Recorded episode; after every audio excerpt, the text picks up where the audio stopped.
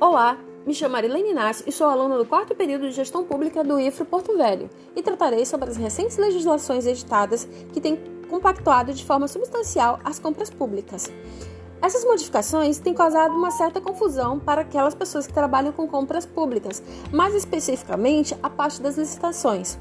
Tanto os agentes públicos quanto os fornecedores têm sido impactados com essas mudanças. Mas vamos entender aqui quais são essas mudanças e como elas ocorreram certo? Bem, essas mudanças são fruto das medidas tomadas especificamente em meados de março e abril de 2020 para o enfrentamento da pandemia do coronavírus.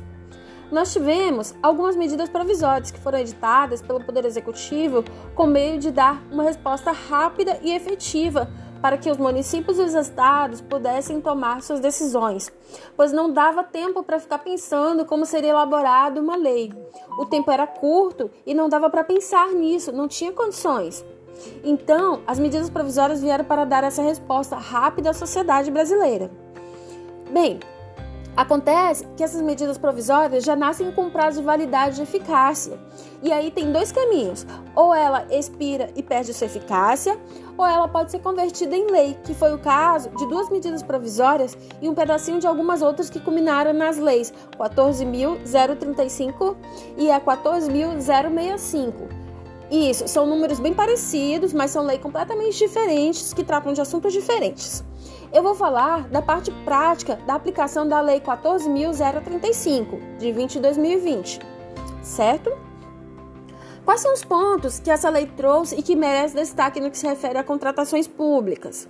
Primeiramente, é importante destacar que essa lei nasceu devido à emergência de saúde pública, onde era necessária a revitalização das regras aplicáveis às compras públicas, como um meio de garantir o abastecimento das unidades de saúde. Então, pensando nisso, Imagina comigo, é, muitas pessoas ficando doentes ao mesmo tempo, precisando de atendimento em saúde, então era necessário que criassem meios para que os administradores públicos pudessem atender essa demanda sem agir de forma ilegal. Então, foi isso que essa lei trouxe, principalmente para primar por vidas, e essa era a ideia, é, dar prioridade para as vidas.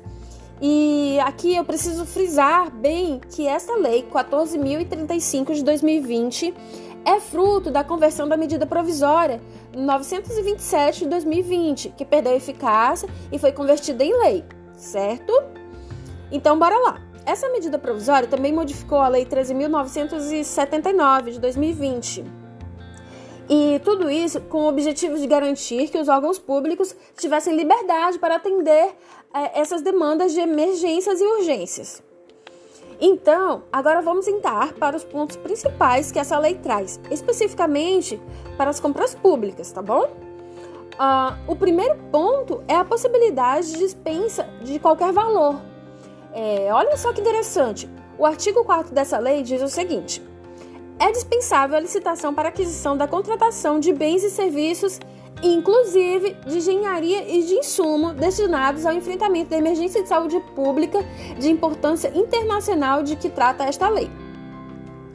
É, dizendo isto, é essa ideia de que o administrador público pode comprar o que quiser. Vou simplificar. Se precisar de um aparelho respirador, compre. Se precisar de maca, compre. Se precisar de remédio, compre. Não importa o valor dessa contratação. O importante é que atenda a necessidade. Só que tem um detalhe, presta bem atenção. É lógico que tem que justificar a compra. Mas assim, em resumo, é isso. Então, você tem uma compra de 300 mil reais por um aparelho respirador. É, tá liberado, porém, você tem que justificar. Outro ponto importante é que essa dispensa não contempla o fracionamento. Então, não existe fracionamento quando se trata de compras emergenciais relacionadas ao enfrentamento da Covid-19. Outra situação que trata essa lei, que é muito importante, é a possibilidade de restringir o tempo da contratação. Então, por exemplo, um pregão normal que tem oito dias úteis para correr pode ser reduzido esse tempo até metade. É o que chamamos de pregão express.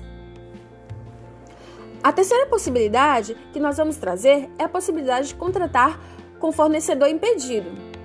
Olha que interessante, é isso mesmo que você ouviu. Sabemos que a situação normal é, a empresa que está impedida de contratar com a administração pública não pode firmar contrato. Porém, nessa situação específica é, de pandemia, é, a proposta foi de que, na situação atual de pandemia, essa empresa, se for a única fornecedora e não tiver como comprar de outra, você pode ir lá, firmar contrato com ela, inclusive até com dispensa de licitação. É, bom, esses foram os pontos mais importantes dessa lei e era tudo que eu tinha para falar a respeito da Lei 14.035. Esses foram os pontos principais e estão voltados para o enfrentamento da calamidade pública. E é isso. Bom, muito obrigada e até a próxima. Tchau!